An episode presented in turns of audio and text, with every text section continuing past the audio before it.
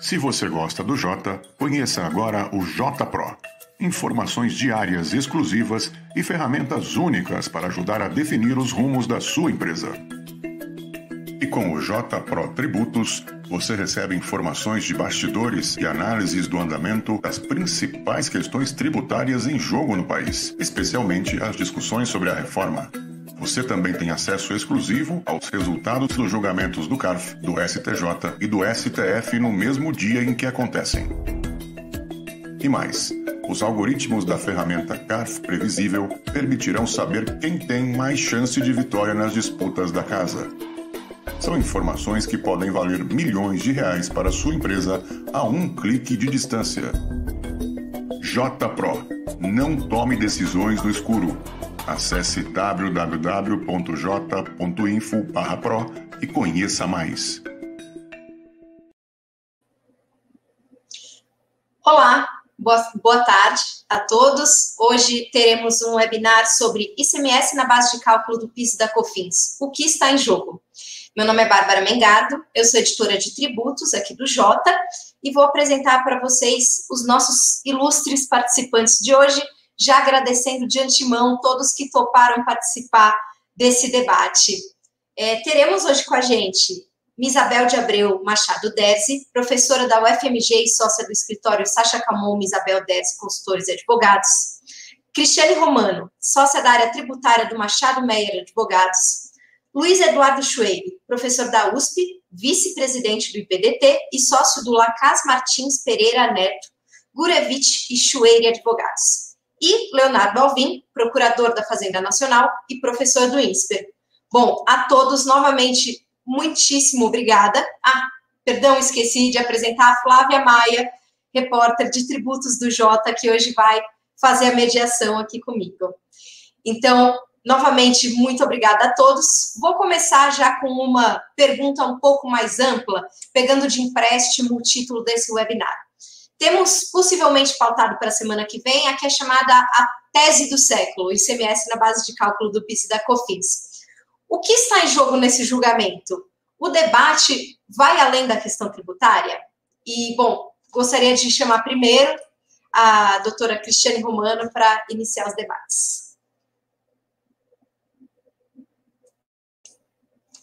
Doutora, a senhora está sem som. Boa tarde a todos. Obrigada pelo convite, Bárbara e Flávia. É, boa tarde ao doutor Leonardo, doutora Isabel, doutor Chuere uh, e a todos que nos ouvem. É, eu, eu convers, conversando aqui um pouquinho antes, é, é nós é, é, combinamos que eu falaria um pouquinho de, de todo o histórico dessa, dessa disputa no, no Supremo Tribunal Federal, uh, de forma, vou falar de forma rápida, resumir 22 anos de forma rápida, né? Tentar resumir 22 anos em dois, três minutos, que este é o tempo em que este tema está em discussão no Supremo Tribunal Federal, uh, para depois é, é, acho que aí o debate é, é, é, flui a partir daí, mas é importante essa contextualização, uh, e eu, eu falo uh, uh, como, enfim, protagonista no sentido de que eu atuei no Supremo uh, juntamente ali com o professor Roque Carrasa, que fez as sustentações orais, desde o início, quando o recurso 24785 chegou ao Supremo Tribunal Federal. Uh, isso em, em 98. Uh, e, e, e, essa história acompanha a minha vida, e, e aqui é uma, uma curiosidade para todos, até eu nem comentei, professora Isabel, na outra na, na outra live que nós fizemos, mas quando esse, esse caso chegou, eu estava grávida do meu filho, meu primeiro filho, que hoje tem 22 anos. E, e ao longo desse tempo, várias intercorrências no, no processo, é, eu chegava no gabinete do ministro Marco Aurélio, que foi o relator do, do, do caso 24785, E o ministro, que idade está seu filho?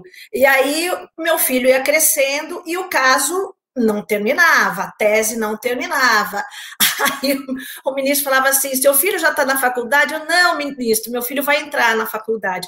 Eis que agora meu filho está terminando a faculdade de Direito. E o caso ainda não terminou. Uh, isso só para contextualizar o tempo que está durando esta discussão no Supremo. Então, é, é, é começou é, é, com o primeiro voto do ministro Marco Aurélio, lá em 99, é, houve um pedido de vista do ministro Jobim, uh, o, e, e, assim, e a composição veio mudando completamente, né? Desde lá até aqui, isso também já revela uh, o fato de que, apesar da composição alterada, o entendimento se manteve, né? Enfim, Uh, voltando, o ministro Marco Aurélio dá o voto favorável, o ministro Jobim pede vista e fica alguns anos com o caso. É, é, poucos dias antes dele sair, ministro Jobim, ele pauta o caso e nós pedimos para é, é, renovar a sustentação oral, tendo em vista a, a, o, o tempo decorrido e até alteração de composição do tribunal. É feito nova sustentação oral e vem aquele julgamento em 2006, né, quando o caso voltou, é, de 6 a 1. Uh, ministro Sepúlveda Pertence antecipa o voto dele, porque dessa vez estava saindo do tribunal o ministro Sepúlveda Pertence. Uh, pois bem, nesse, quando houve esse 6 a 1, a União, é, quando o ministro Toffoli era, era a GU, apresenta a DC 18 uh, sobre o mesmo tema. Uh, em favor, e... doutora Cristiane, em favor dos contribuintes. Ah, sim, claro. é, tem razão. É que para mim já é verdade. 6 a 1 em favor dos contribuintes. Então, ali, naquele momento, em 2006, o tribunal já sinalizava: é, o ICMS não deve ser incluído na base de cálculo do PIS da COFINS. Aí, essa ADC 18, uh, houve um pedido é, de suspensão. A, a, a AGU pede suspensão do julgamento. Uh, uh, antes da suspensão do julgamento, há uma discussão sobre devemos continuar, devemos, o tribunal deve continuar com o recurso que já tinha a maioria, ou uh, a ADC segue o curso uh, uh, em prejuízo do, do, do recurso extraordinário. Pois bem, entendeu o Supremo, baseado nas alegações da, da, da, da Fazenda, de que a ADC teria precedência ao recurso extraordinário, mesmo este recurso extraordinário já contando com a maioria a favor do contribuinte. A partir daí, suspende-se, é, é, atendendo ao pedido da, da Fazenda, suspende-se a várias suspensões reiteradas de todos os processos sobre o tema é, no país, até a última suspensão, uh, e como é, é, é, não, pode, não, não podia mais haver as, as, as, suspensões, foram três sucessivas, o recurso é julgado em 2014 com uma composição já bastante diferente da 2006 e confirmado que o CMS deve ser excluído da base de cálculo do PIS e da COFINS. Né? É, mas, neste meio tempo, a, a, Fazenda, vendo que a coisa não estava muito bem ali para o lado dela, uh, pede é, é, que seja reconhecida a repercussão geral, é, no, nesse caso 574-706, que é o caso em Copa, que aí tem o, o, os embargos de declaração.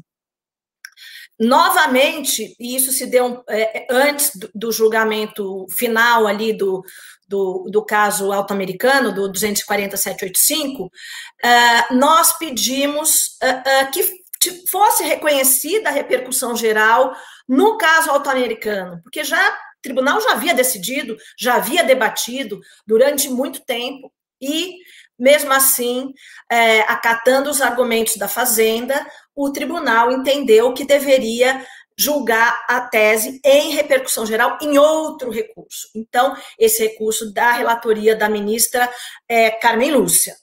Iniciou-se o julgamento desse caso.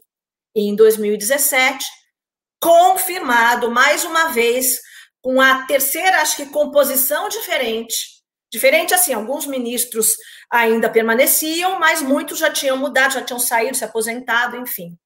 Ah, decidiu-se, mais uma vez, exclui-se o ICMS da base de cálculo do PIS e da COFINS. Portanto, é, é, é, esse o histórico, e aí vieram esses embargos de declaração.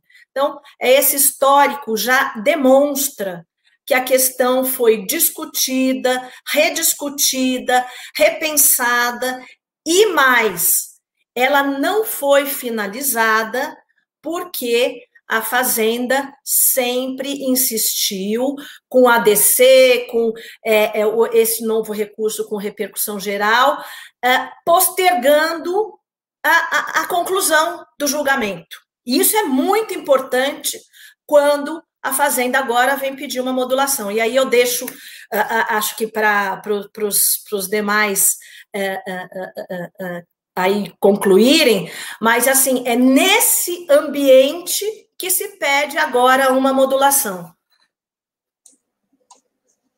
Obrigada. Doutora Isabel?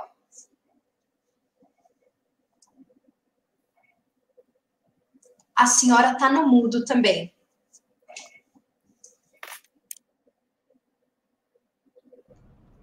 Agora sim.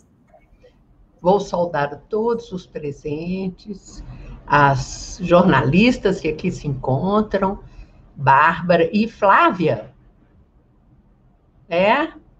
Então, Isso, ao professor Chuere, a quem muito admiro, meu colega na USP, titular de Direito Tributário da USP, a grande advogada que acabou de nos falar, doutora Cristiane Romano, e ao querido procurador da Fazenda Nacional e professor Leonardo Alvim. É uma alegria estar aqui discutindo um tema que já foi pacificado. Né? É, vamos é, mudar o noticiário, nós estamos falando de jornalistas e de jornais. O Supremo já decidiu de forma irreversível que é inconstitucional incluir o ICMS na base de cálculo do PIS e da COFINS. Isso é muito importante, que foi uma discussão que, a partir de 2006, quando se firmou aquela maioria naquele recurso extraordinário 240.785, já referido pela doutora Cristiane, foi novamente posição novamente confirmada e reconfirmada agora em julgamento quanto a este mérito irreversível no atual recurso extraordinário de repercussão geral 574706, que está em pauta. Quero lembrar ainda que em setembro de 2018, aquela ADC 18, Ação Declaratória de Constitucionalidade, a que se referiu a doutora Cristiane, foi julgada prejudicada, porque no voto do ministro Celso de Mello, que era o relator, diz ele, o Supremo Tribunal Federal já firmou posição contra a inconstitucionalidade da inclusão do ICMS na base de cálculo do PIS e da COFINS. Logo, essa ação declaratória de constitucionalidade se encontra prejudicada. É uma outra ação de controle objetivo, essa tal ADC 18, que pretenderia, ao contrário, ver reconhecida, foi proposta pela União, ver reconhecida a constitucionalidade da inclusão. Como o Supremo já tinha firmado posição no sentido da inconstitucionalidade, o Supremo Tribunal Federal julgou aquela ação objetiva prejudicada. Nós já decidimos que é inconstitucional. E por que motivo? Depois da Constituição de 1988, o Supremo Tribunal Federal nunca oscilou, porque depois da Constituição de 1988 se previu na Constituição o que a incidência do PIS e da COFINS, contribuições para o PIS e para a COFINS, uh, descrevendo a Constituição, é, o fato gerador e a base de cálculo, ou seja, contribuições que podem incidir, que de, podem incidir quer no faturamento, quer na receita, ou contribuições incidindo sobre a folha de pagamentos das empresas, e assim por diante. Então, a partir da Constituição de 1988, se instalou uma outra discussão que antes dela não propriamente não existia, era muito fraca. Antes dela se discutia é, apenas ICMS correndo por dentro do tributo, era podia ser é, deveria ser excluído do antigo fim social, depois do PIS da COFINS, é, assim como o IPI, mas se dizia o IPI corre por fora. Esse tipo de discussão não mais é pertinente a essa questão. A essa, esta questão é pertinente à seguinte questão jurídica, que foi o que colocou novamente a ministra Carmen Lúcia, que é relatora desse recurso extraordinário que está em pauta. Aqui se trata de saber, disse a ministra Carmen Lúcia, se o imposto sobre operações de circulação de mercadorias e serviços é ou não pertencente ao contribuinte, ao faturamento do contribuinte, ou à receita do contribuinte. Porque se entende que a contribuição deve incidir sobre um uh, faturamento e contribuição do próprio contribuinte, e não sobre meros valores que transitam pelo caixa da empresa, mas não se pertencem a ela e devem ser entregues ao fisco. Então, a, a, a, o contribuinte cobra o ICMS, esse ICMS não pertence a ele, disse o Supremo não é faturamento da empresa, não é receita da empresa.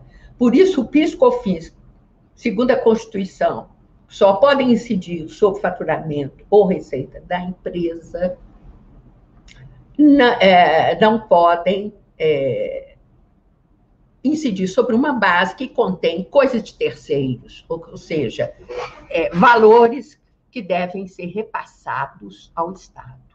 Este, essa é a questão que foi decidida e sacramentada de longa data pelo Supremo Tribunal Federal.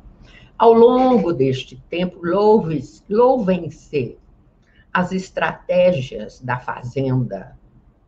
Excelente estrategista e excelentes advogados. Por quê? Quando se pediu vista lá atrás, em 2006, ministro Gilmar Mendes, a Fazenda não ficou quieta. Ela ajuizou uma ação declaratória de constitucionalidade para obter um resultado diferente, não conseguiu. Ela é, conseguiu a suspensão dos processos, não conseguiu obstar né, a repercussão geral nesse, nesse último recurso extraordinário, mas ela veio lutando ao longo dos anos, mudando-se a composição do Supremo Tribunal Federal para reverter este entendimento. E jamais o conseguiu. Então, há pelo menos 15 anos de pensamento consolidado do Supremo Tribunal Federal no sentido da inconstitucionalidade, da inclusão do ICMS na base de cálculo do PIS/COFINS. O Supremo Tribunal Federal jamais mudou ou surpreendeu a União. Tanto é verdade que há mais de 10 anos a União inclui, ano a ano, na lei de diretrizes orçamentárias, que ela faz chegar ao Congresso Nacional todos os anos, que é uma lei preparatória da elaboração da lei orçamentária. E pela lei de responsabilidade fiscal, a, se deve ter a cautela de incluir ali o que for necessário para aumentar a receita, para criar novos tributos, para modificar a legislação tributária. E essa questão jurídica está lá incluída como passivo contingente há mais de 10 anos, e ao final agora, né, por advertência do Tribunal de Contas, o passivo não é mais contingente, afinal de contas, é um passivo mais do que certo né, e definitivo, não é eventual. Então, na verdade, data vênia as tentativas da União, é, não se pode dizer, viu, professor Chueri, de nenhuma surpresa por parte da Fazenda Nacional, muito pelo contrário, em relação à posição sistemática, insistente, resistente, eu vou lhes dizer monótona da Corte Suprema, monótona no sentido de monotonia mesmo, o mesmo tom o tempo todo, algo monótono. Então, essa tese acabou para a Fazenda. É, toda essa história é que, tendo sido o último recurso extraordinário, decidido em 2017, há quatro anos, o, a União continua resistindo. Como ela continua resistindo? Com embargo de declaração a todo o tempo. A ver se reduz os efeitos da decisão, efeitos do ponto de vista financeiro para a União, por meio de modulação de efeitos uh, no tempo, né? ou por meio de redução daquilo que se deve realmente devolver ao contribuinte ou decotar da base de cálculo do PIS e da COFINS. Então, nós estamos em face de um fenômeno que, na minha avaliação, não merece modulação. Ou seja, quando algo é inconstitucional, é nulo. Mas por razões de proteção da confiança, segurança jurídica, uh, grave interesse social, em, em caráter excepcional, a Corte Suprema pode modular os efeitos. Em que sentido? Uh, no tempo, ou seja, em vez de esses efeitos é, serem é, finais, desde, por exemplo, 2006, por mim, seria desde o advento da Constituição de 88, o doutor Pode ser, porque foi de lá, desde essa época, que surgiu a inconstitucionalidade, ora bola. Mas é, fixar os efeitos da decisão da corte no tempo. É lógico que há prazo, prazos prescricionais nessa matéria. Né? Então, é, a modulação de efeitos ela é permitida em algumas leis. Né? O novo Código de Processo Civil, por exemplo, é, autoriza esta esse diferimento desses efeitos da inconstitucionalidade no tempo, é, que seriam quais seriam os efeitos se fossem totais? Nulidade das cobranças efetuadas pela Fazenda com base na inconstitucionalidade ou o dever de a Fazenda devolver aos contribuintes as suas é, é, os pagamentos feitos em excesso a título de piscofins, por exemplo. Então é isso isso que nós chamamos de efeito e como isso pode ser para atenuar, né, ou para não desencadear uma insegurança jurídica, pode, dentro de certos limites, porque isso vem em caráter excepcional, ser modulado. Né? O novo Código de Processo Civil prevê essa hipótese em caso de mudança, alteração da jurisprudência consolidada. como acabamos de ver, este fenômeno não ocorre. Não houve nenhuma alteração de jurisprudência da corte. Se, repito, a corte, não importa, como disse o ministro Chuveire, que ele sempre ele discordou dessa posição do nosso Supremo Tribunal Federal. Ou seja, ele, se fosse ministro da corte, ele teria votado em favor da União. Mas isso está absolutamente ultrapassado no tempo. E a União teve pelo menos 15 anos para se preparar para essa mudança, para honrar as suas obrigações.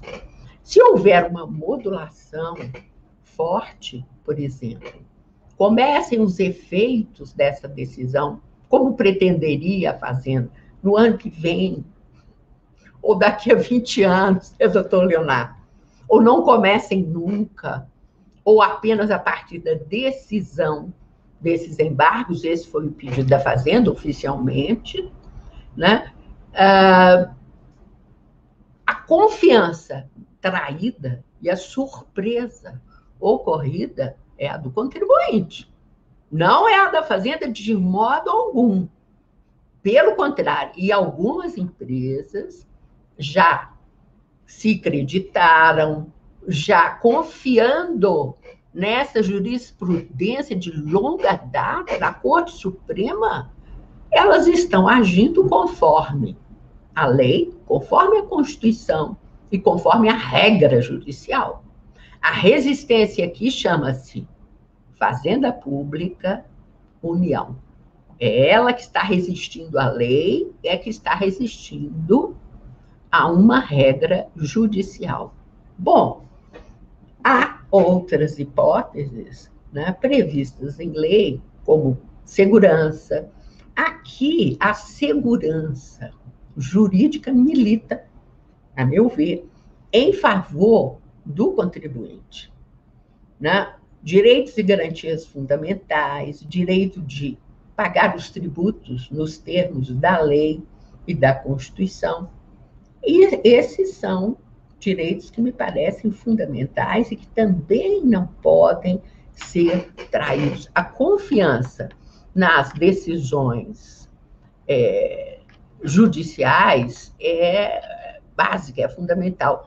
Vejam, senhores, esta questão é tão grave, tão séria, é, que, na verdade, é, esta decisão da Corte, o ICMS não integra a base de cálculo do PIS e da COFINS, porque não é receita ou faturamento da empresa, é algo assim tão uh, decisivo nesta questão que o Supremo Tribunal Federal, em seguida, e por causa disto, criminalizou o fato de o contribuinte cobrar uh, o ICMS do adquirente da mercadoria, né? O contribuinte vende para o adquirente o seu produto, é, emitindo uma nota fiscal que registra, na verdade, o ICMS decotado nessa nota fiscal. Se ele faz isto de uma forma repetida e não recolhe esse tributo aos cofres públicos, o Supremo Tribunal Federal no pleno, disse que isto é crime. Ou seja, é não pagar tributo, todos nós sabemos que é um ilícito. Quem não sabe disso, que é um ilícito, porém, deixar de pagar dívidas não é crime em si, a não ser que exista um fato que dê àquele não pagamento, né, é, um, uma nota peculiar de fraude, de documento falso. É, enfim, a lei descreve estas hipóteses. Em um recurso ordinário em habeas corpus, 16 3334, sendo relator o ministro Roberto Barroso, o Supremo consagrou o seguinte: o contribuinte que, de forma quanto mais, quer dizer, repetida, e com dolo de apropriação, deixa de recolher o ICMS cobrado do adquirente da mercadoria ou serviço, incide no tipo penal do artigo 2 2 da Lei 8.137 de 1990. Eu não apoio essa decisão do Supremo, mas é decisão do Supremo. E agora a União diz, mas onde está esse ICMS? Eu não sei onde que está. Como que nós vamos tirar do faturamento do ICMS? Como não sabe, União? É crime. Então, está na materialidade do delito. Então, o contribuinte ele é obrigado a vender com nota. Não se pode vender sem nota. Então, ele emite uma nota para o adquirente. Na nota está registrado o ICMS. Se ele, tanto que não pertence a ele, que não é faturamento dele, que não é receita dele, se ele não recorre, recolhe aos cofres sujos, não é só um ilícito tributário, não é crime, com pena privativa de liberdade. Tal a questão como está sentada na Corte Suprema, não há dúvida a este respeito. Não é possível que a União agora se encontre surpreendida. Não é possível, isso é até fato criminoso, deixar de recolher o ICMS. Então, a União né, é, consagrou, isso não há dúvida nenhuma, a tese. Ah, talvez pudesse, se não tivéssemos ficado tantos anos, viu, é, professor Leonardo, discutindo em juízo, se a União tivesse pensado em uma outra solução de negociação, teria sido muito melhor porque a solução que o Canadá deu um problema similar desse foi uma manipulação na alíquota. Pronto. Acabou com o problema que nós temos hoje. Então, a resistência exagerada ao cumprimento de uma ordem judicial é que nos trouxe aí, o segundo a União, com gravíssimos prejuízos. Que gravíssimos prejuízos? São contas fechadas que nós nem conhecemos, nem podemos discutir. Estão lá fechados os cálculos, podem ser certos, podem ser absolutamente incorretos. O fato é que este mesmo fenômeno no Canadá se disse, porque lá nós sabemos que tem o IVA federal correndo, e às vezes em alguns estados há o IVA estadual, um correndo sobre o outro. Falou, uai, o IVA federal corre em cima do IVA estadual. Nós temos um sobre o outro. O que, que fizeram? Ah, é? Manipulamos a alíquota. Reduziram a alíquota federal e resolveram o problema. Continua correndo do mesmo jeito. É uma coisa que poderia ter sido solucionada de outra forma, mas a União não quis. Este problema foi criado pela própria União. Digo-lhes isto os contribuintes disputaram, ganharam há muitos anos atrás. Essa tese foi vitoriosa. E, portanto, cabe cumprir as suas obrigações, respeitar as decisões do Supremo e pagar as suas dívidas. Trata-se de uma dívida que ela tem que honrar. Obrigada. Obrigada, doutora. Vou passar para o doutor Luiz Eduardo agora.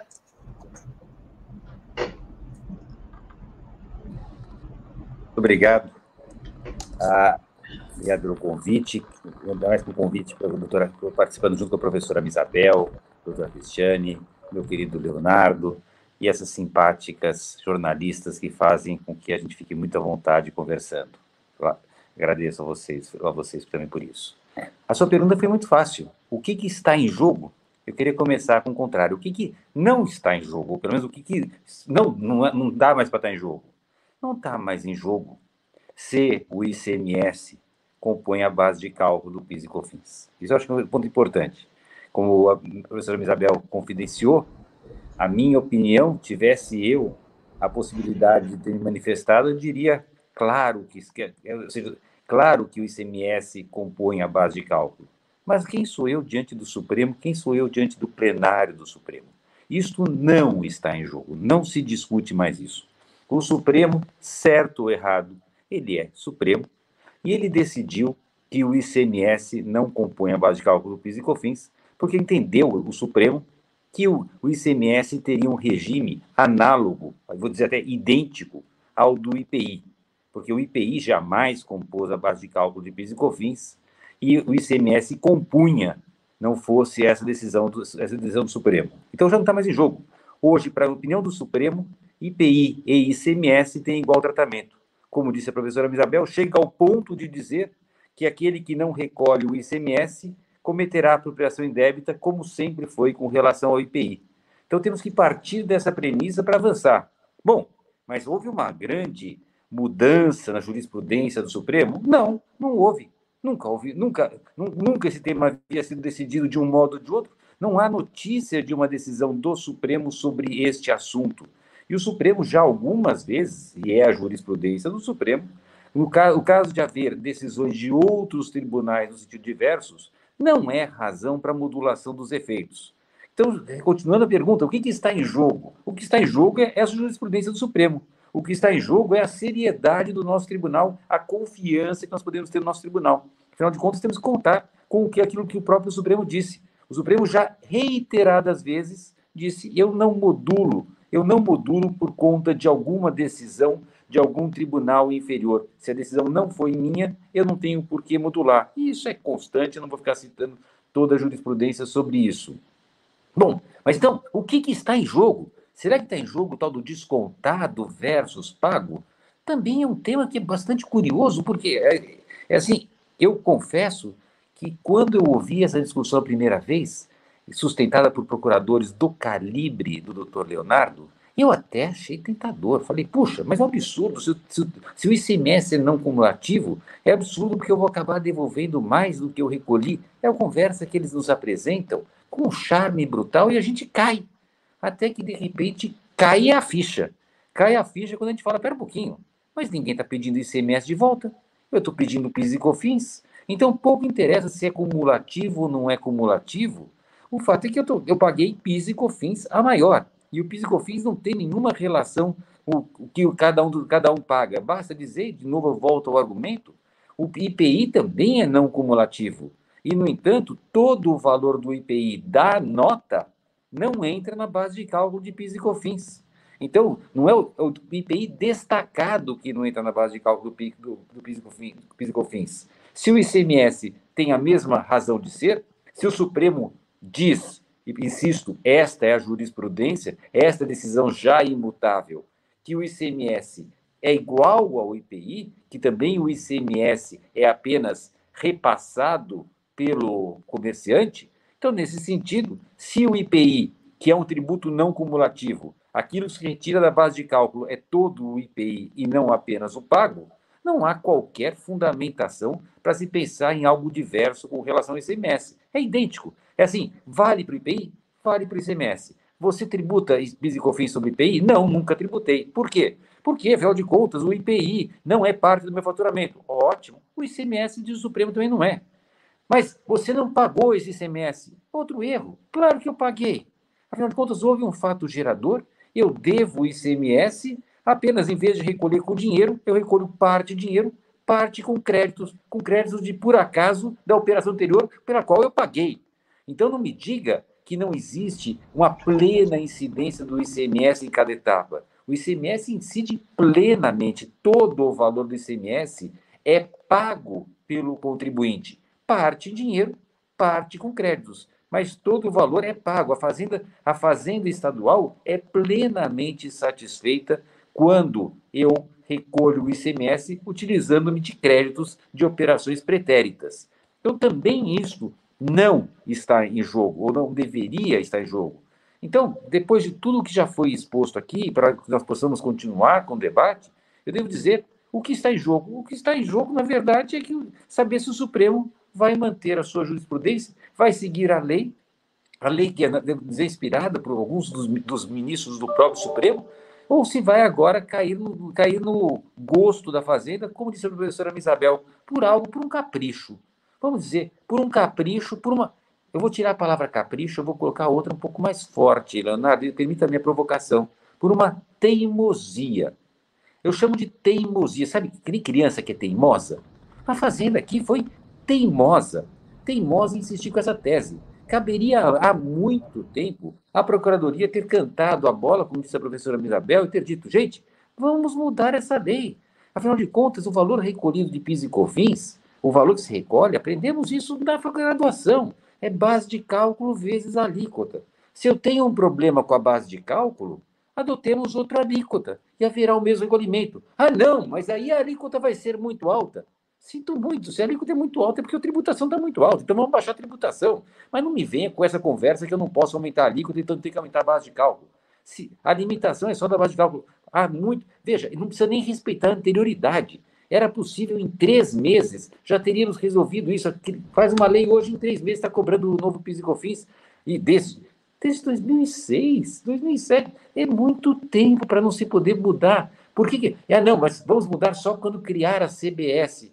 Ótimo, é bom que queria CBS, sou favorável a criar CBS, mas eu não podia ter mudado para o PIS eu fiz. Aliás, por mim, você sabe muito bem, Leonardo, minha opinião, já que você vai ser o próximo, próximo a falar. Eu, todas as chances que eu tive na vida, eu sempre que eu vou falar sobre e COFINS, você sabe como eu começo. Eu começo até conferências, eu começo com a, com a frase abaixo PIS e COFINS. Tributo antiquado, tributo infeliz, tributo confuso, tributo casuístico, cada um paga um PIS e COFINS, ninguém sabe o que está pagando. Por mim, tinha acabado o PIS e COFINS há muito tempo. Mas, se querem manter essa balbúrdia, por que, que não aumentaram a alíquota? Por que está esperando tanto tempo? Por que essa teimosia? Quem responde por isso? Agora vem outro ponto. Quem é que responde por isso? Quem é que responde por essa teimosia? Sabe quem? O Tesouro. Nós. Nós vamos ter que responder por essa teimosia que não precisávamos. Agora, jogar a conta agora nos contribuintes que se valem no direito, jogar a conta no Supremo, fazer com que o Supremo seja responsável por consertar a teimosia não me parece justo, porque o Supremo não é órgão do governo e não deve ser. Nós temos que contar com aquela bela frase: ainda há juízes em Berlim, que ainda haja juízes em Brasília. Que os juízes se coloquem aqui como independentes e que mantenham a sua jurisprudência. Não é tolerável um argumento a terrorem, porque se disserem, puxa, mas o tesouro vai perder tanto, eu tenho um argumento a terror em contrário. Os contribuintes vão perder o mesmo tanto. Então, a pergunta é quem deve, quem deve pagar a conta? Os contribuintes que não fizeram algo errado ou o Estado que o fez? Porque esse contribuinte está agindo de acordo com o que podia, contando com a jurisprudência, contando com o que o Supremo sempre disse, seguindo o entendimento de 2006. Como eu disse para vocês, e falo à vontade, porque eu não, não penso que fosse uma decisão correta. Em 2006 eu jamais teria visto isso mas nós estamos em 2021. Claro que isso já é sabido, claro que isso já é parte do direito. O professor Alcide Jorge Costa, meu querido mestre, professor Isabel, ele tinha uma frase para mim lapidar. O professor Alcide Jorge Costa era um frasista, mas ele dizia: Joelho, errar todo mundo erra. E aliás, quando o aluno errar, você olha para ele e fala: bobagem. Se algum professor errar, caso do professor Isabel seria raro, do, do Leonardo seria raro, mas se o professor errar, você diz assim, é a doutrina. A doutrina vem dizendo, alguns pessoas da doutrina tal. Mas se o juiz errar, é jurisprudência. Continua errado, ele sempre ressaltava, continua errado, mas é a jurisprudência. Se é jurisprudência, é parte do direito. E direito se cumpre, direito se obedece, é assim que nós convivemos. Não queiramos fazer do Supremo Tribunal Federal uma repartição da fazenda, não queremos, queremos fazer do Supremo Tribunal Federal que ele se reduza a corrigir teimosias de algumas autoridades. Responsabilizemos, se não patrimonialmente, pelo menos politicamente, aquelas autoridades, e falo de diversas autoridades dos vários governos, porque não é um, não é um problema do atual governo, hein? Responsabilizemos politicamente, chamemos a atenção daqueles que insistiram nessa teimosia. E permita-me, chamemos a atenção, e agora venho para o Leonardo chamemos a atenção da Procuradoria. Vamos encostar o dedo na ferida? Da Procuradoria. Porque, afinal de contas, o que está fazendo é aumentar o tamanho das causas, o que vai implicar para o Tesouro maior sucumbência que o Tesouro vai ter que assumir, porque, afinal de contas, os contribuintes estão brigando e vão ter, vai ter que pagar sucumbência, algo que poderia ser evitado. A Procuradoria, aquela mesma que se regozija, que vive da sucumbência cada vez que ganha uma causa e que não tem qualquer dor quando perde e por isso se mantém agora direto, Leonardo. Eu gostaria que você falasse também nesses termos. Por que, que a Procuradoria insiste com isso? Por que, que não se reconhece? Por que não se propõe diretamente? Vamos mudar a lei. Vamos ter uma tributação como o Supremo quer. É isso. E, claro, com essa provocação que eu fiz, só, só se provocam as pessoas inteligentes. E como conhecendo o Leonardo e sabendo que ele está preparado para a resposta, eu gostaria agora, tenho certeza que quero somente me sentar ao lado dos demais para ouvirmos agora que o Leonardo nos explique e defenda, lembrando que o Leonardo tem dois chapéus, o de professor e o de procurador. Leonardo, eu, no teu lugar, diria, estou aqui como professor e diria outra que quisesse, mas você tem a sua posição agora, fique à vontade. Obrigado. Muito bem. Leonardo é show de bola. Olha o som, o som, Leonardo. O som. É, bom, primeiro, boa tarde. É, Para mim é sempre uma delícia verdadeiramente conversar e dialogar aqui nesse, com pessoas tão inteligentes, de alto nível, um tema tão bacana como esse. Então, primeiro, é, é uma honra estar aqui com professores de tão alto nível, né? Então, cumprimento a professora Cristiane, é, a professora Isabel. A professora Isabel, o professor Choeire mencionou, e eu digo mais, é o Sérgio André Rocha, que acabou de mandar, inclusive, algumas mensagens pelo WhatsApp, ele diz que existe um hall da fama dos tributaristas e a professora Isabel certamente está no hall da fama dos tributaristas. Ela está naqueles galácticos, aquele de todos os tempos. Então, só o fato de você participar de um evento é para lembrar de toda a história que você fez uma mesa com a professora Isabel, e eu acho que o professor Shoei e a professora Cristiane não vão discordar de mim nesse ponto. Então, é verdadeiramente uma honra imensa da minha orientadora de doutorado na UFMG, Isabel. Ô, Léo, aí não vale, porque Chueiro e Cristiane são muito elegantes, eles vão concordar com tudo que você falar, aí não vale. É uma honra mesmo, de coração, é, de verdade, estar aqui com todos vocês e, e cumprimento também as competentíssimas jornalistas que estão aqui fazendo esse evento, Bárbara e Flávia, obrigado pelo convite. É, mas hoje, diferentemente, eu também quero cumprimentar outras pessoas, é, alguns procuradores, eu nunca fiz isso, ou nunca faço isso, mas é, dada a grande audiência, é um tema tão caro para uma instituição que eu faço parte há 17 anos, é, eu quero fazer meu reconhecimento e meu agradecimento a pessoas que estão por trás da PGFN, e eu faço isso em nome do doutor Ricardo Soriano, doutora Adriana, é, doutor Paulo Mendes, que coordena a nossa atuação no STF, Núbia, Rafael Amaral e tantos outros colegas muito valiosos que tenho certeza que estão nos assistindo.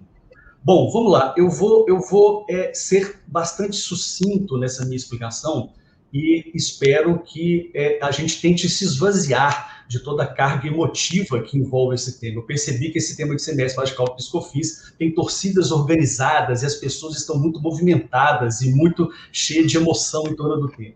Para mim, a primeira coisa que a gente tem que colocar de maneira muito clara é a gente tem que entender ou pelo menos convencionar determinadas premissas. Se a gente não convencionar determinadas premissas, a gente não consegue chegar nunca a determinadas conclusões, a gente tem que divergir ou discutir as premissas que a gente está adotando. Então, o primeiro ponto que eu diria é que eu não divirjo da ideia de que segurança jurídica também seja um princípio aplicável é, ao Estado. Ou seja, o Estado é um ente despersonalizado, um ente que, na verdade, somos todos nós e não alguém especificamente. Então, segurança jurídica, no meu entendimento, também deve se aplicar é, ao próprio Estado. Segunda premissa que a gente tem que partir é que eu vejo que muitas vezes esse discurso é muito carregado de ódio sob a premissa de que não deveria haver uma modulação de efeitos nunca. Então, tem gente que fala, a modulação de efeitos por si só é um absurdo, modulação de efeitos, o artigo 27 da Lei 9868 deveria ter sido declarado inconstitucional, e como não foi, eu acho absurdo sempre. E quando a pessoa, por premissa, acredita que não deva haver uma modulação de efeitos, também a gente está divergindo de premissa. O terceiro ponto é principalmente o que diz o artigo 927, parágrafo 3 do Código de Processo Civil, que diz que a alteração de jurisprudência gera modulação de efeitos. Por quê? Porque a jurisprudência, ou mais propriamente a atividade judicial, ela cria significados, ela constrói significados, ela cria nó. Ao interpretar, você cria um caráter normativo dentro de várias possibilidades interpretativas que o texto te permitia. Então, a partir da perspectiva de que uma decisão do Supremo Tribunal Federal cria uma determinada norma, alterações de jurisprudência por parte da Corte, segundo o artigo 927, parágrafo 3 em nome de uma segurança jurídica que eu estou tomando como premissa que também se aplica ao Estado, deve ter uma determinada modulação de efeitos. Então, o primeiro ponto é, a gente tem que convencionar essas premissas para a gente chegar a conclusões. Essas premissas eu estou partindo é, do ponto de que eu vou começar a falar agora. É, o que, que a gente diverge, mais propriamente dito, é uma coisa, a meu ver, muito menor do que parece do que é. é. a minha divergência, e eu toco na fala dos três brilhantes expositores antes de mim, refere-se ao ponto: havia jurisprudência para o contribuinte ou para o fisco e a partir de quando? Esse é o ponto que, no final das contas, a gente está discutindo. Ou seja, a gente diverge muito mais sobre a representação do que foram cada uma das decisões proferidas pelo STF ao longo do tempo, ou de cada uma delas individualmente, é, do que propriamente das premissas que a gente está divergindo. Tinha jurisprudência a favor do contribuinte desde 2006? Desde 2014? Não tinha. Quem tem segurança jurídica e quem está sendo é, lesado ou pelo menos prejudicado ao longo dessa história? E, na minha opinião, o que, que eu vejo? Primeiro, é, eu vejo que até mesmo antes da Constituição de 88, a súmula número 264 do TFR, antigo Tribunal Federal de Recursos, já dizia que o ICMS compunha o conceito de faturamento à época para o fim social. Pós-Constituição de 88, a gente teve duas súmulas. A gente teve a súmula número 68, a gente teve a súmula número 94, ambas dizendo que o ICMS integrava o conceito de faturamento. Então, se a gente estender no tempo, é, a gente sabe que a maior parte do tempo, mesmo que eu considere é, 2006 como momento de formação de maioria a favor dos contribuintes, a maior parte do tempo a jurisprudência esteve favoravelmente à União, pelo menos por mais de 25 anos a jurisprudência esteve a favor da União e o ICMS sempre integrou é, a base de cálculo do conceito de faturamento.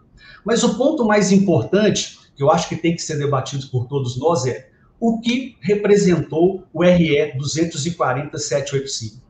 O RE 240.785 pode ou não pode ser considerado um precedente judicial do Supremo Tribunal Federal a favor dos contribuintes. E, no meu entendimento, jamais pode ser considerado um precedente a favor dos contribuintes. E por quê? Bom, primeiro a gente tem que é, contextualizar que a data de edição desse determinado recurso extraordinário, ele é um momento de transição a gente estava no momento de transição é, de um controle difuso interpartes para um controle difuso mais objetivo, com efeito vinculante e -omnes. Essa objetivação do controle difuso de constitucionalidade foi um processo. Então, a gente teve, por exemplo, a emenda constitucional número 45, a gente teve a existência de repercussão geral para recursos extraordinários em, em, em controle difuso, a gente teve a adoção de técnicas de recurso repetitivo, tudo isso foram fazendo que julgamentos no controle difuso cada vez mais tivessem objetividade. Se essa discussão fosse hoje, provavelmente isso não aconteceria, porque isso teria sido julgado com repercussão geral, mesmo que fosse no controle difuso, e a gente não estaria aqui debatendo. Mas por que a gente está debatendo? Porque a gente diverge do conteúdo de precedente ou não do RE 240.785. E por que, que a gente diverge desse conteúdo do RE 240.785? Primeiro, é, no momento da formação da maioria, que foi em 2006, e a doutora Cristiane muito bem relatou aqui no início da fala, na hora que abriu, é, dois anos depois, ou seja, em 2008, e a própria professora Cristiane mencionou, houve a ADC 18. E aqui não cabe a mim questionar. O professor Choeire, eu concordo muito com ele, ele diz, olha, concorde ou não com a tese, o Supremo decidiu. Aí eu disse, concorde ou não com a estratégia, o fato é que a DC número 18, que não fui eu quem propus, ela está na história, ela foi admitida pelo Supremo Tribunal Federal e ela, em dois anos depois dessa formação de maioria pelo Supremo Tribunal Federal, nessa DC 18, o Supremo disse, num voto da ministra Rosa Weber, a DC 18 tem precedência sobre o RE 24785. Então, se a corte diz que essa ação do controle concentrado vale mais do que essa do controle difuso, é, alguém, algum jurisdicionado, poderia dizer que esse RE 24785 era um precedente vinculante para toda a coletividade? E aí digo mais, eu vou até transcrever, vou falar uma parte aqui do voto no agravo regimental é, na ação cautelar é, 3643 do Rio de Janeiro. A Rosa disse, isso aí já é de junho de 2014, abre aspas. Ante a precedência do controle concentrado em relação ao difuso, não há como antever a posição definitiva dessa corte sobre o tema, e aí ela vai dizer, especialmente depois do voto é, do ministro Gilmar Mendes. Outro ponto, dois anos depois, ou seja, a gente já viu que teve essa admissão da ADC número 18, o Supremo, depois dessa admissão, proferiu várias liminares, aliás, foram três liminares, a, a professora Cristiane historiou bem isso aí, suspendendo as ações pelo Brasil todo. Aí eu digo, é, se há suspensão no controle concentrado das ações que estão correndo por todo o Brasil, alguém diz que esse RE 24785 é um precedente judicial que estaria dando estabilidade e previsibilidade para todos os jurisdicionados? E aí eu vou além para um próximo ponto. A gente está dizendo que em 2006 houve a formação de uma maioria favorável aos contribuintes. Mas em 2008 houve a admissão com repercussão geral do RE que a gente está tratando, que é o 574-706. Aí eu digo, se o Supremo já entendia que tinha um precedente sobre o assunto em 2006, por que em 2008 ele iria admitir um recurso extraordinário sobre a mesma matéria com repercussão geral? A gente já tinha um determinado precedente. Então, isso mostra que a própria corte não entendia que o, que o recurso extraordinário 247,8 pontos é, era um determinado precedente sobre essa matéria.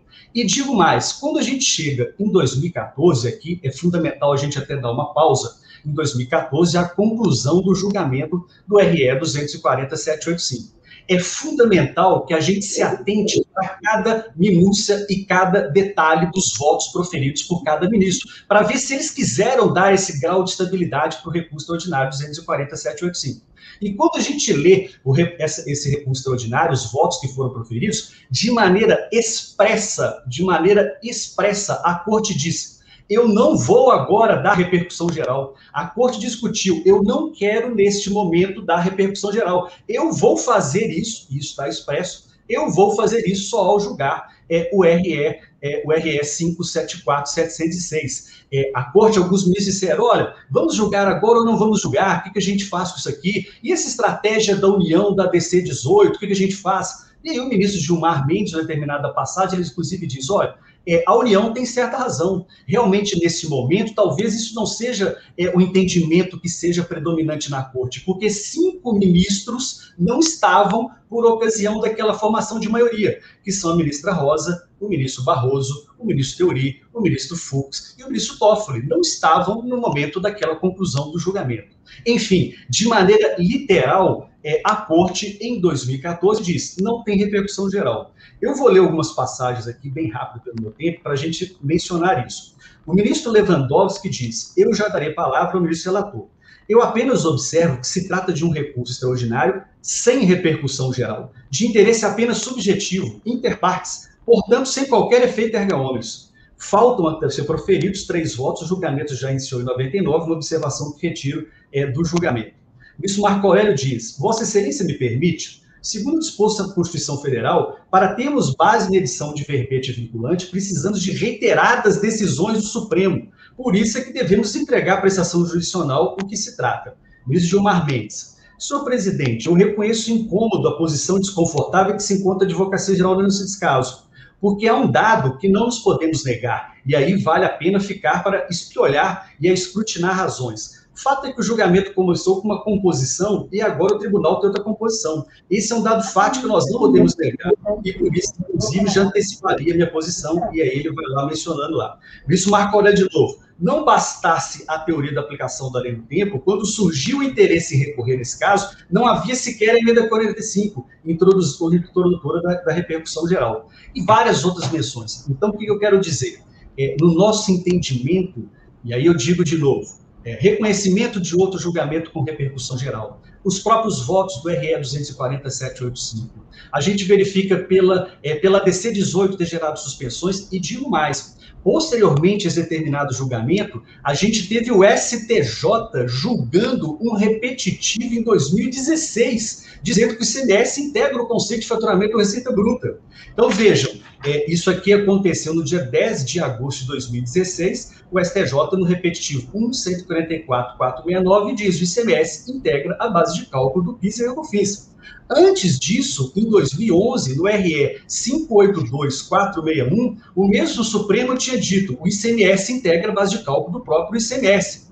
Para não dizer que no próprio RE 24785, alguns ministros sequer queriam admitir o próprio ministro. Por exemplo, a ministra Carmen Lúcia, que voltou pela exclusão, não queria nem sequer admitir aquele determinado recurso extraordinário. Então, voltando à origem daquela minha fala, eu acho que a gente não diverge sobre vários pontos de segurança jurídica para todas as pessoas. A gente não diverge, é, eu imagino, sobre é, a necessidade da gente ter modulação de efeitos quando tem alteração de jurisprudência. O ponto que eu acho que, sem emoção, é, abrindo mão do coração de todos nós, a gente tem que enfrentar é havia jurisprudência a partir de quando e para quem? E, a meu ver, só houve uma jurisprudência favorável ao Supremo, por tudo isso aqui que eu mencionei, somente a partir de 2017, com o julgamento pelo Supremo Tribunal Federal é, do RE é, 574-706 do Paraná. É, Para finalizar essa primeira parte da apresentação, vou dar um dado é, de teoria comportamental dos contribuintes, que a gente diz o seguinte, olha, os contribuintes foram pegos de surpresa porque eles imaginavam que desde 2006 já haveria um julgamento favorável à sua tese, foram presos, ou pelo menos desde 2014. É, a PGFN fez um levantamento, e eu cumprimento é, mais uma vez o meu querido amigo Paulo Mendes, fez um levantamento de alguns dados para ver nessa questão da confiança do contribuinte se ela foi quebrada. Entre 2008 e 2017, houve compensação do importe de 25,6 bilhões, em 10 anos. Entre 2018 e 2019, 63,6 bilhões, ou seja, e desses aí, 92,5% se refere ao tema 69. 78% dos mais de 56 mil processos somente foram julgados a partir de 2017. Então, a meu ver, não há dúvida, sob o ponto de vista do voto e dos precedentes e das várias decisões de que se houve um precedente só foi a partir de 2017, e não há dúvida também que o contribuinte não foi pego de surpresa ou acreditava que existiria algum precedente favorável a ele antes de 2017. Então, eram essas as primeiras considerações. É, o argumento é de segurança jurídica, o argumento não é consequencialista, eu, eu, espero na minha tréplica, se tiver oportunidade, falar um pouco também. Eu faço questão de falar sobre a portaria 40 da GU, sobre o anexo de riscos fiscais, sobre a interferência no balanço geral da União. Mas o ponto principal que eu queria tocar é, é segurança jurídica, é uma formação de uma jurisprudência de décadas do Supremo que foi destruída apenas em 2017. E com essas palavras, e novamente devolvendo e agradecendo é, a audiência de todos vocês, eu devolvo com todo o carinho possível. Boa tarde, muito obrigada a todos aí pelo debate, está muito bacana. Eu vou trazer uma, uma, pergunta um pouco mais prática, né? Existe muita dúvida dos contribuintes sobre uma possível modulação de efeitos, né? Como já foi colocado na fala de vocês. Hoje, quais seriam os possíveis cenários de, de modulação, na opinião dos senhores e das senhoras? E com base no que temos visto nos últimos casos de modulação, Deve haver modulação para frente, para trás, devem ser ressalvados os contribuintes com ações judiciais. Como que vocês estão desenhando aí esse, esse possível julgamento que deve acontecer na próxima semana? Se quiserem responder na Quem mesma fala? ordem da primeira, vocês que sabem. Bom, nós vimos, depois o professor Chueiro quer falar primeiro, há uma jurisprudência, não é? da Corte Suprema, no sentido de que a coisa julgada é importante para aquilo que se chama de jurisprudência consolidada. Se essa jurisprudência da Corte, ou seja, não basta, não bastaria a formação de uma maioria, mas a coisa julgada ela viria em 2014. Então há pelo menos cinco anos. Eu que, gostaria até de saber quando que a União não se surpreende. Ela precisa de quanto tempo para se acostumar com uma novidade. Por quê? O nosso querido procurador já disse que a partir de 2017 é o marco. Ou seja, ele entende que é, a partir de 2017, há todos os precedentes possíveis e definitivos favoráveis ao contribuinte. Então, vamos esquecer a luta né, pelo marco do precedente. E vamos. É, por que eu não consigo compreender que a União continua insistindo nos autos e junto aos ministros da corte com uma quebra de, de insegurança jurídica, invocando súmulas do antigo e extinto Tribunal Federal de Recursos, é, do Superior Tribunal de Justiça, que acabou de ser citado, que não decide matéria constitucional. E, na verdade, pelo menos se for o marco 2017, nós estamos em 2001.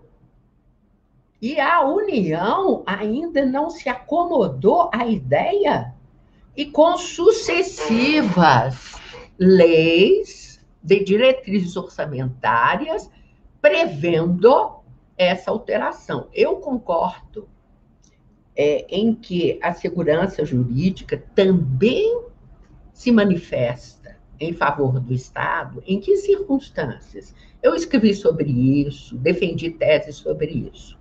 Em relação ao contribuinte, sempre segurança, proteção da confiança, proteção da boa-fé. Aqui há, e a Fazenda já disse, pelo menos a partir de 2017, é tranquilo.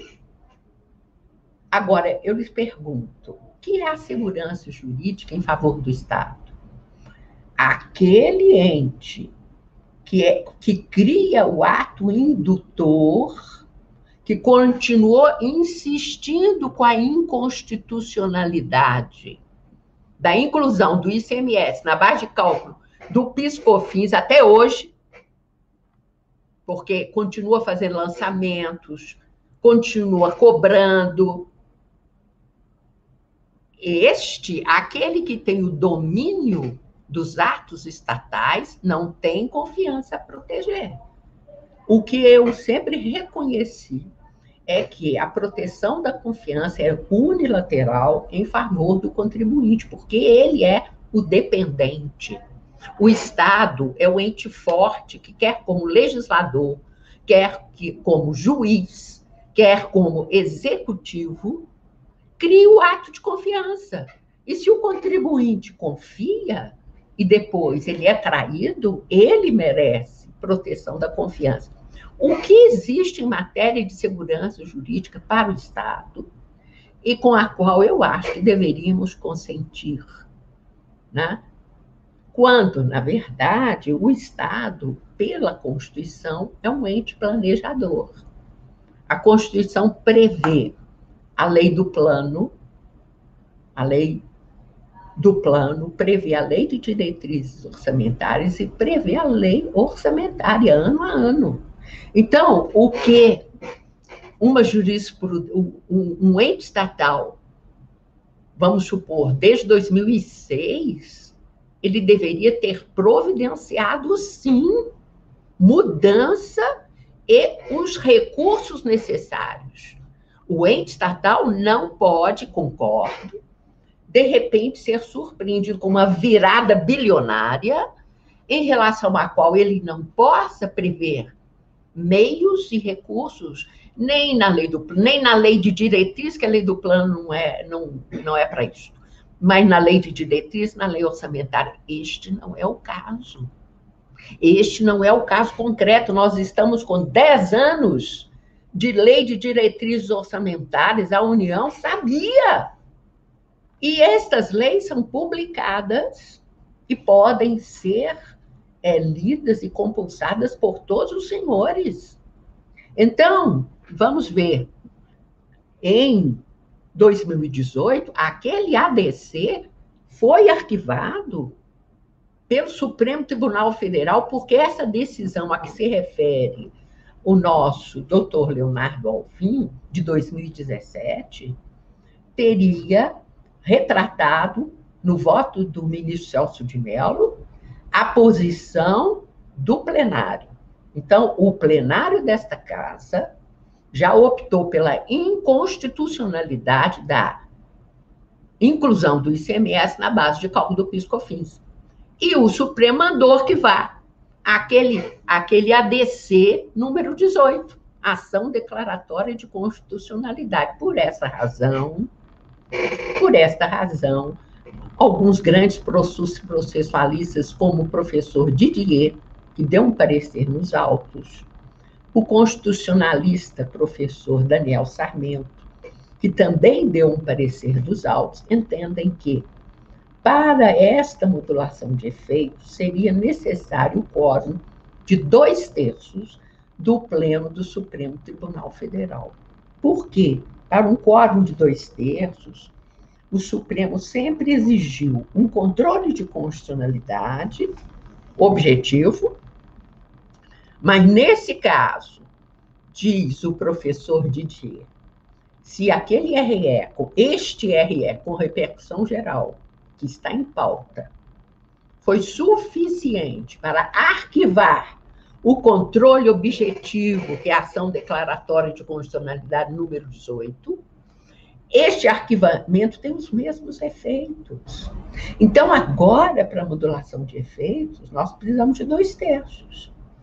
E os contribuintes, eu vou concordar com o nosso ilustre procurador, tirando aquela parte, né, que, diz, de, que ele diz que acreditava que a Constituição de 69 estava em vigor até 2017, que a Constituição de 88 foi promulgada em 1988. Ela mudou tudo que é do antigo Tribunal Federal de Recursos, súmula número tal, que não abordaram o conceito de ICMS em face do faturamento e da receita. É isso que nós estamos discutindo. É Constituição de 1988, é o único posicionamento do Supremo Tribunal Federal. Então, nós estamos de acordo em que há que haver um marco, nós estamos divergindo em torno desse marco. E eu tenho impressão que na próxima semana a discussão vai ser esta: qual é o marco em que nós teríamos uma jurisprudência consolidada, a Fazenda acha que o marco deve ser 2017. Então, ele já, ela já entende que não é a partir dos embargos, é a partir da decisão do pleno no recurso extraordinário. Ótimo! Os contribuintes já ganharam 2017 para 2001 quatro anos, retroatividade de quatro anos. Eu fico mesmo. Agora, o que eu gostaria de pleitear é dois terços de um quórum especial, né? mas, na verdade, eu continuo entendendo que havia, sim, jurisprudência consolidada, confiando na posição do próprio Supremo, pelo menos desde 2014. Por quê? Porque o Supremo exigia decisão para isto, decisão do Pleno com coisa julgada. E foi o que aconteceu, pelo menos desde 2014, à luz dessa jurisprudência. Agora, aqui, doutor Leonardo, não, entendo o discurso da União é, alguma coisa disruptiva, alguma coisa extraordinária. Eu, quando sei de uma notícia, até luto, você pode ficar assim, um ano de luto, mais cinco anos de luto, para se acostumar com essa ideia. Ah, isso aí, honestamente, é impossível. Então, o que nós tivemos aqui, a posição da União, é excelente esse debate. O Jota está ótimo batendo leques aí maravilhosos, né? A União acha que jurisprudência consolidada, marco, a partir do qual não pode haver é, modulação é 2017, né? O que já é um marco melhor do que aquele que está nos autos, a partir da decisão dos embargos de declaração, que seriam talvez na semana que vem. Não é isso? Então, eu concordo, é, professor Leonardo, que há sim uma questão de segurança jurídica que se manifesta em relação ao Estado como Estado planejador. Mas os senhores tiveram tempo. Há dez anos que os senhores incluem esta questão na lei de diretrizes orçamentárias. Só não finalizaram, e eu quero defender aqui a Procuradoria, porque o professor Chueiro, eu não sei se ele saiu. Chueiro, você está aí? Ah, o professor Chueiro deu uma cutucada no professor Léo, falou, por que, vocês não avisaram a União? Você sabe que no setor privado, se você não avisar o seu cliente, você está frito. O negócio é grave, você tem que avisar. Mas eu acho que avisar. Eu conheço os grandes advogados da Procuradoria e o professor Chueri falou para provocar, ele conhece. Mas o cliente é que manda. E o cliente que eu chamo, e ele falou isso, professor Chueri, são as autoridades. Vai ver que o secretário da Fazenda chegou e disse: de jeito nenhum, nós não podemos pagar isso nunca. A ordem é brigar. O ministro da Fazenda, a mesma coisa. Então, o advogado, ele não pode contrariar o cliente, mas, honestamente, é, doutor Leonardo, da, os senhores, como fazem uma advocacia brilhante, né? Graças a Deus, né? Eu já uma vez eu estava conversando isso com o professor Joelho, eu tenho muito orgulho de ser brasileira, porque nós temos excelentes advogados no âmbito federal, no âmbito estadual, são muito fortes, e no âmbito municipal, pelo menos as grandes capitais, né? porque há muitos municípios muito pequenos. Isso significa o quê? Numa palavra só, democracia. Num Estado autoritário, não se argumenta, não se discute é o que nós chamamos de advocacia de ouvido, né? A autoridade autoritária liga para o juiz e manda. Para que advogado? Advogado é caro. E nós não. Nós enfrentamos uma excelente advocacia pública. Mas aqui, em primeira mão, o Jota já sabe que a União reconhece como marco pelo menos 2017. Já é alguma coisa. Agora, segurança não. Porque os senhores tiverem, tiveram muito tempo a planejar, muito tempo para mudar. Muito, e não fizeram, porque estavam confiados numa virada. Vejam bem, desde 2006, os senhores vêm tentando virar o Supremo. Ah, a composição vai mudar a composição vai mudar. E nunca conseguiram. Não há uma, repito, não há uma decisão da Corte Suprema pós Constituição de 88, com fato ocorrido em 88, que determine a inclusão do ICMS na base de cálculo do Piscofins. O Supremo nunca hesitou ele foi monótono. Obrigada. Posso... Alguém, quem quer continuar? Eu vou continuar. É. Uhum.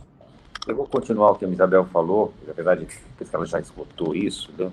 Leonardo, parabéns pelo seu esforço. É tão gostoso ver uma pessoa combatente como o Leonardo, com essa inteligência toda. Estou junto com a Isabel. Isabel, vamos dizer assim, a Procuradoria tem pessoas de uma qualidade brutal e é tem. bom ver o Leonardo. Tem não, mesmo. É assim, não tem que eu o inveje. Não que eu o inveje, porque eu, eu sempre digo que eu, pelo menos na advocacia, eu escolho meus clientes. Então, quando o cliente é teimoso, eu falo, não, procura outro advogado. Então, eu certamente não invejo eu não invejo a posição do Leonardo. Eles tratadinhos são obrigados, né? É, eu não, eu não invejo. Mas, enfim, e o secretário mas... da Fazenda não paga. O ministro da Economia não paga. É mas, isso, mas é o, o, caso, o, o, caso aqui, quer dizer, Isabel mencionou, citar, citar decisões com a velha Constituição, se a pergunta é como interpretar a Constituição de 88, eu só posso ter, uma decisão que fale como interpretar a decisão de 88. Não adianta, se eu citar alguma, alguma decisão da época do Império, com todo respeito, a Constituição do Império era ótima, mas valeu na época do Império. E a decisão do Império vale para o Império.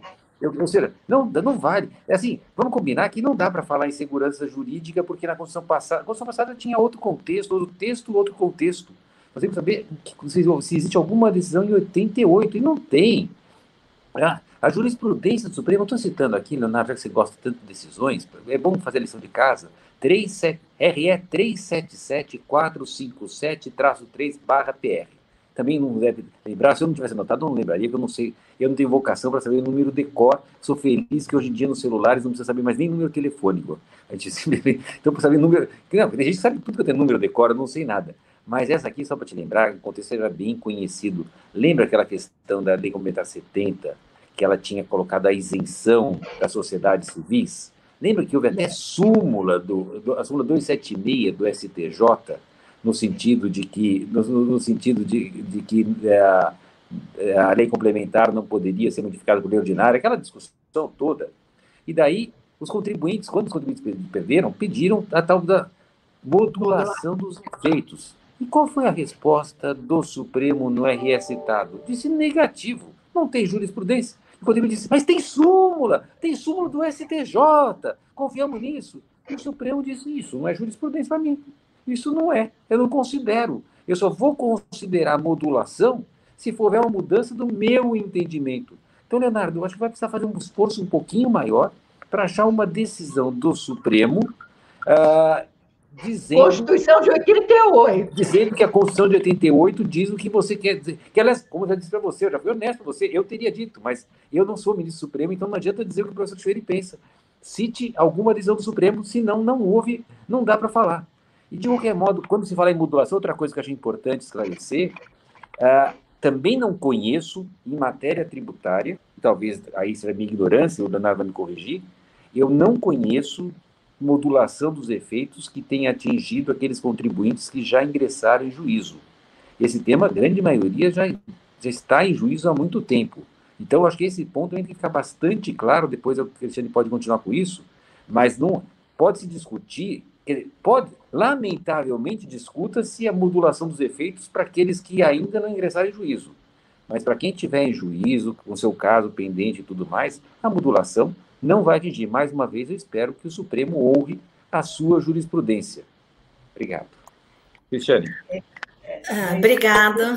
ele, eu acho que a União quer marco de 2017 para, para aqueles que entrarem depois da publicação da ata de 2017, não serem beneficiados.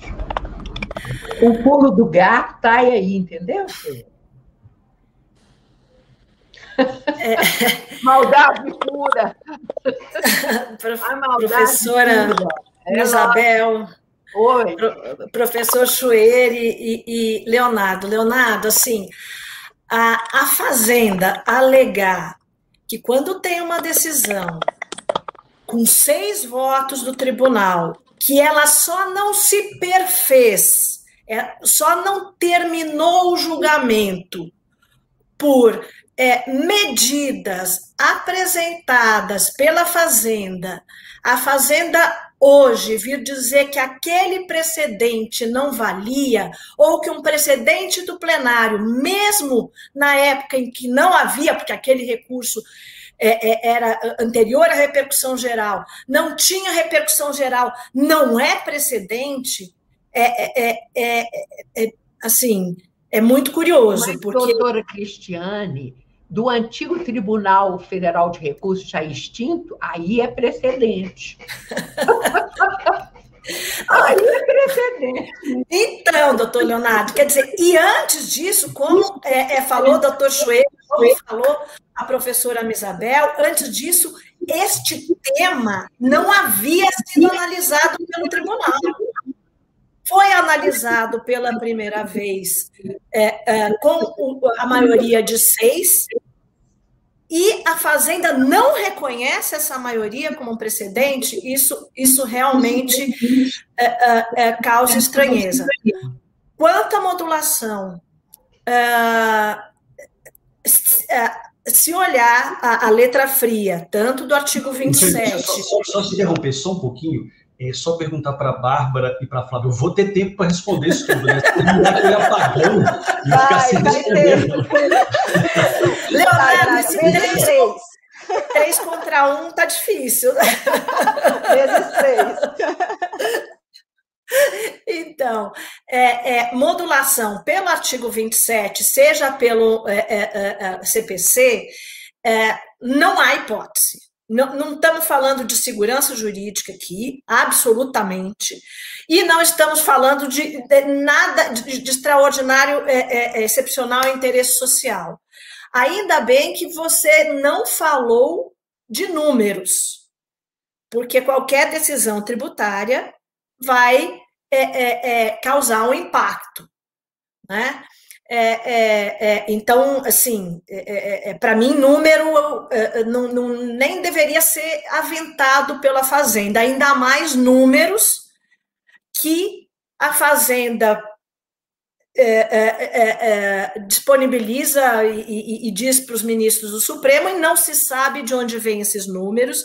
Inclusive números esses que foram questionados via lei, via lei de acesso à, à, à informação, e não houve explicação. Não houve, nunca houve explicação deste rombo. Uh, e, por fim, uh, a questão da inconstitucionalidade útil. É, é, eu entendo que o Supremo, é, ao modular essas questões tributárias, ele chancela essa inconstitucionalidade útil.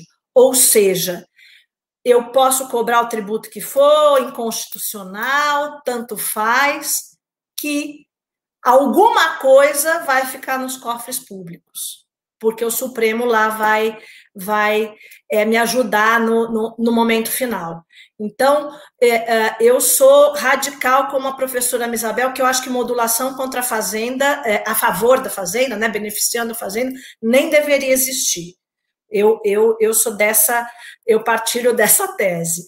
É, mas, uh, uh, então, e, e assim, e pela, agora vamos analisar a jurisprudência do Supremo pela jurisprudência do Supremo, pelo que o Supremo vem fazendo, inclusive é, é, é, ao longo do ano passado, que houve bastante modulação, é, é, a modulação aí que poderia é, o, o, Supremo aceitar seria essa de ressalvar a, a, as ações em curso. Né? Quem tem ação em curso estaria ressalvado, que é também uma modulação clássica aí no Supremo, mas ressaltando que na letra da lei não cabe modulação nesse caso, ainda mais e sobretudo porque a gente só chegou à data de hoje discutindo esse assunto porque a Fazenda podia ter resolvido lá em 2006 se não viesse com vários expedientes de ADC e de repercussão geral, poderia ter sido resolvido o assunto lá. Então, uh, uh, a meu ver, é, não cabe modulação, e se couber, e, e eu acredito que se o Supremo der para as ações em curso, e como disse a professora Misabel, o quórum tem que ser qualificado como sempre foi, e como bem lembrado é, para o professor Schweire, que eu trabalhei muito também nesse caso é, da, da, da, das sociedades uniprofissionais, que tinha súmula é, é, no STJ, e o Supremo disse: olha, súmula do STJ, para mim, não importa. Né? Inclusive causou na época uma crise entre Supremo e STJ é, é, é, é, a respeito né, de, de, de, decisões que o Supremo depois é, é, tem outra interpretação, mas na esfera constitucional. Então, o Supremo já disse que STJ para o Supremo não importa, lá se decide matéria infra, no Supremo se decide matéria constitucional. Então, são essas minhas considerações. Pronto, Leandro. Bom, é, vamos lá, muita coisa, muita coisa. Eu vou tentar é, não esquecer de nenhum ponto. Acho que o primeiro ponto é, que eu acho até importante fazer um registro, é um ponto que a professora Misabel é, mencionou é, de maneira brilhante. Daqui a pouco eu vou falar sobre outro ponto da professora Misabel, que é a pergunta de ouro. A professora Misabel, inteligentíssima, fez uma pergunta sensacional que daqui a pouco eu vou falar. Mas primeiro ponto, eu acho que a gente tem que desconstruir um pouco essa ideia de o Estado forte. É, nós estamos, os pobres contribuintes, lutando contra o Estado que é grande, que tem determinado poder. É, quando eu ainda era mais jovem, hoje eu já sou mais velho, mas quando eu era um jovem procurador, eu me lembro quando teve é, a emissão dos pareceres do Supremo sobre a questão do conceito de piscofins de instituição financeira. Qual que era o conceito de receita de pisco, para piscofins é, de instituição financeira? E eu me lembro que ainda bem jovem, eu lembro que tinham lá juntados pareceres do Marco Aurélio Greco, parecer do Tércio Sampaio Ferraz, acho que do Alcides Jorge, é, e de quem mais, eu não me lembro, acho que tinha mais um. A professora Misabel mencionou agora há pouco que, nesse caso, a gente tem pareceres do Mitidier, a gente tem pareceres Daniel Sarmento, a gente tem pareceres do Fred Didier. É, e eu, quando estive em Brasília, na época que eu exercia cargo de comissão, eu me lembro das formas com que eram é, negociados os, os projetos de lei com bancadas parlamentares que representavam grupos econômicos. Então, é, hoje, não, me, não, me, é, não me sensibiliza essa história de um Estado forte que lida com um, contribuinte opressor. É, contribuintes que possuem poder de fogo para contratar professores, como a professora Misabel, professor Choeiro, professora Cristiane, estão longe de serem fracos e oprimidos contra o Estado forte. E tem parlamentares, tem bancada, tem os melhores profissionais do mundo. Quem sou eu para estar tá aqui sozinho, mais jovem, estar dialogando com três pessoas do calibre de você e eu ser o forte da relação e você ser os fracos da relação? Então, o primeiro ponto é, eu não acho que esse Estado seja... Leonardo, o escritório de advocacia da União é enorme. O que, que é isso, professor?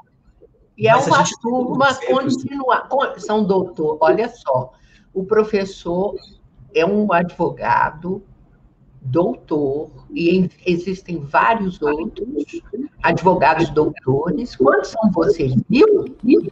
Hoje nós Quanto? somos no Brasil todo 2.100 e poucos procuradores.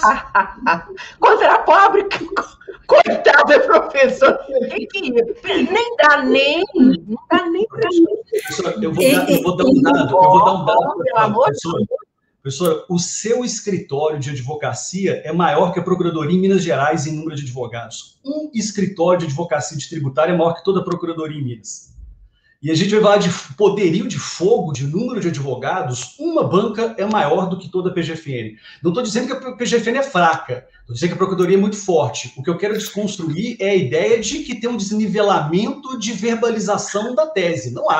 Ah, tem sim, é doutor Leonardo. Professor Leonardo, eu gostaria de ter o poder da União só de emitir eu também. moeda. Vão emitir moeda e títulos da dívida? Financiar tudo isso. E o doutor Chueire também. Vamos emitir moeda, vamos ganhar dinheiro. Vamos fazer isso?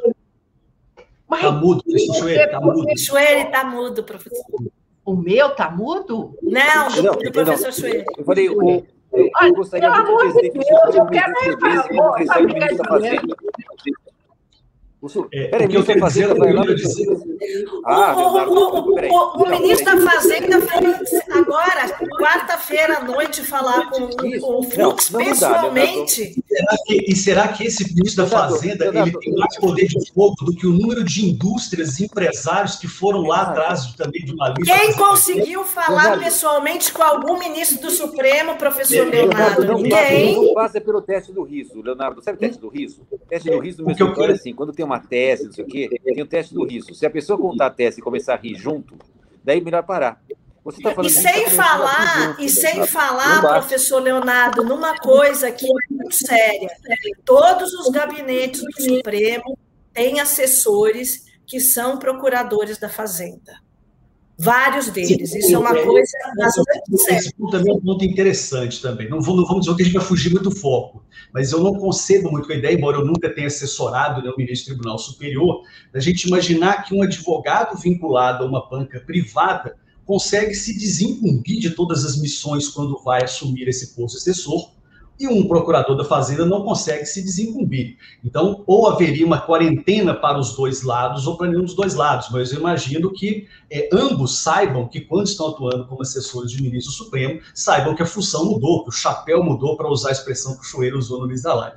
Mas a gente vai estourar o tempo, deixa eu voltar a falar, era um ponto que eu não concebo, de novo, são minhas pré-compreensões, é, idealizar um Estado forte que tem esse poder que vocês mencionam contra fracos contribuintes. Não, são o maior poder econômico do Brasil, são os maiores contribuintes do Brasil. É, a Renner, por exemplo, não. tem 1,3 bilhões de reais, um contribuinte nessa tese. São os maiores advogados tributaristas que defendem nas tribunas, que apresentam pareceres. Não são maus representados ou têm pouca representação nesse tipo de causa, para dizer que é um Estado fraco. Mas deixa eu passar para os próximos pontos, senão não consigo.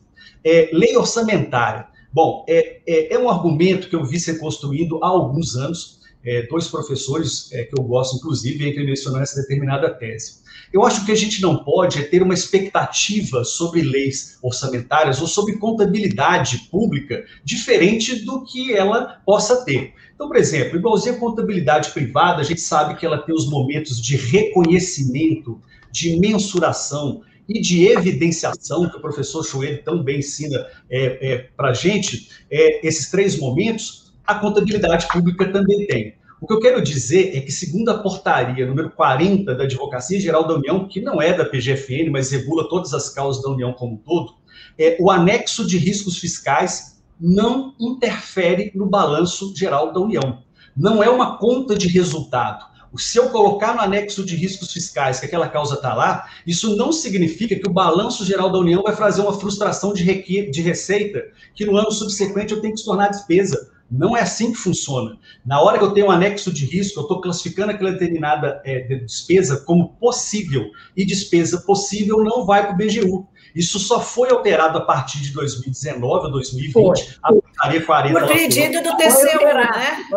E, essa, e a partir dessa determinada alteração, disse que mesmo na pendência de embargos de declaração, seria recomendável que você mensurasse aquilo lá, não como risco possível, mas como risco provável, e aí sim interfere no balanço. Então, primeiro ponto é, a contabilidade ela não tem uma mágica de impedir que haja frustração de receita.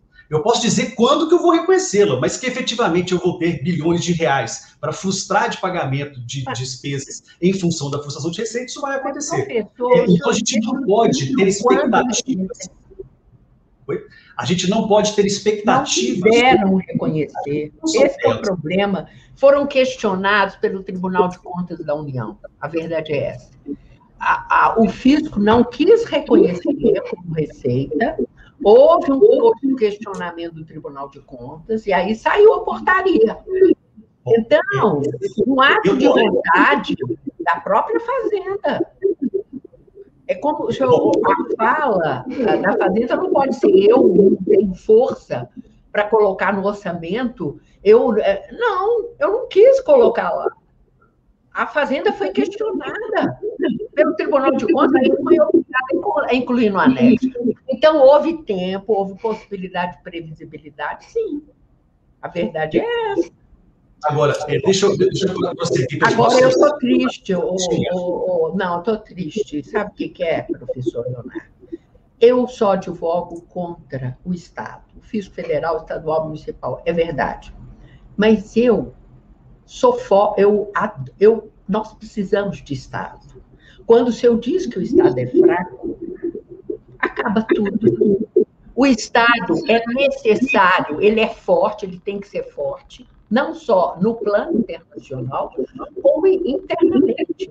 Nós precisamos de Estado não só para realizar a justiça interna, a distribuição social interna, como para o capital. O capital precisa de Estado. O capital precisa de defender as pequenas, médias empresas em face das grandes. Por isso, nós criamos um CAD. Sem Estado, o capitalismo não sobrevive. Então, se eu dizer a União é fraca, o que o senhor quer dizer com isso? Estamos entregues a corporações fortíssimas, multinacionais, e nem o capital está protegido. Eu vou discordar a União, senão eu vou começar a lutar pelo Estado brasileiro. Não é assim. É claro que há lobbies no Congresso Nacional, há lobby em todo lugar. Nós confiamos no Supremo Tribunal Federal. Para mim, o ministro Fux, o ministro pode receber qualquer outro ministro, pode receber quem for. Eu confio na independência do Supremo Tribunal Federal, confio em gênero, número e grau. Só o que estou, nós estamos dizendo não é isto. Nós estamos dizendo é que o contribuinte, ele é sujeito à lei. Não importa como a lei seja feita no Congresso. Ele não pode isoladamente mudar a lei. Ele é sujeito a uma lei inconstitucional. E os projetos de lei orçamentária são todos pensados e bolados no silêncio do palácio e nas medidas provisórias. Ele é o, o contribuinte é sujeito ao executivo e ele é sujeito, ele é dependente, ele é sujeito ao próprio poder judiciário, que também é poder. A regra judiciária todos nós temos que cumprir. Então, ele está na posição de dependência. Com certeza. Agora, o Estado brasileiro tem que ser bom. Capital precisa de Estado. Vai, senão o mais fraco vai ser sempre perdedor. Assim como o pobre já é, o socialmente incapaz já é. Que é isso? O Brasil precisa de Estado. Eu advogo contra o Estado, mas faço questão dele. Eu também faço questão, questão do Você não pode falar, professor, é não pode ser. E ela não, ela não pode se curvar ao CDE de jeito nenhum. O professor dele, que é no campo internacional, ele sabe da minha posição. Nem eu Pessoal, na verdade, eu só, eu só vou pedir para cada um falar de uma vez, porque senão o áudio no YouTube fica, fica um pouco confuso de entender. E, é, claro, voltar para o doutor Leonardo, mas lembrar também que a gente já está aqui com uma hora e quarenta, mas, doutor Leonardo, não vou te interromper, era só para é, essa questão do áudio. É, bom, é, um ponto que foi abordado, é, e foi abordado pela professora Cristiane, é, é o ponto de que, olha, é, eu, a União não está reconhecendo como precedente o julgamento de 2006, 2014, simplesmente porque na época não tinha é, é, a sistemática da repercussão geral. É, o ponto não é esse. O próprio Supremo, no julgamento, ele deliberou se queria ou não aplicar o reconhecimento de repercussão geral. E ele decidiu que não. Ele poderia fazê-lo. Quando ele disse, não vou julgar junto com a DC 18, não vou julgar junto com a RE 574, 706, ele decidiu que não queria fazer, mas ele poderia. Então não é um ponto de naquela época, já que não poderia, significaria que eu nunca reconheceria determinado julgamento que ocorreu antes da sistemática atual. Não, não é esse o ponto. O Supremo decidiu não fazer o reconhecimento geral e isso está no voto.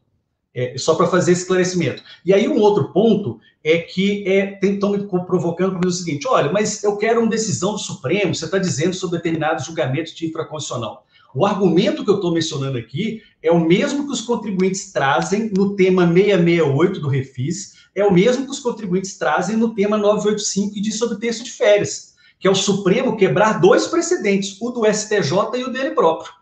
Ou seja, ele quebra um do STJ e depois ele quebra o si próprio. Porque, na verdade, não há um precedente do STF, mas há precedente em grau definitivo pelo STJ por décadas, porque o Supremo dizia que aquilo era matéria constitucional. Eu cito, por exemplo, RE 391-371, RE 399-979. Então, o Supremo não admitia recursos extraordinários. O STJ decidiu em 2016 em repetição, em recurso repetitivo, que aquilo lá integrava a base de cálculo do PIS e da COFINS. E é por isso que eu tenho precedentes, inclusive súmulas, e pós-88, não são anteriores a 88, são súmulas posteriores. Eu mencionei aqui é, duas súmulas, a súmula 264, é, é, desculpa, a súmula 68 e a súmula 94 são posteriores a 88, são súmulas do STJ, porque o STF não admitia. Então, na verdade, o Supremo quebrou dois precedentes a do STJ e o seu próprio entendimento quando fez esse tipo de julgamento. E só esclarecendo de novo, o Supremo não quis aplicar a sistemática de repercussão geral na hora que fez o julgamento do RE 240.786.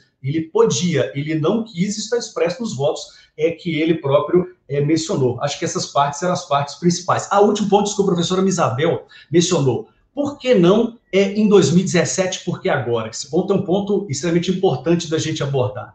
É, a Procuradoria, se a gente lembrar bem, no momento do plenário, pediu que se deliberasse sobre modulação de efeitos no próprio plenário. Foi o Supremo Tribunal Federal que diz faça isso por embargo de declaração e o Supremo Tribunal Federal vem demorando tempo para pautar e julgar o ponto.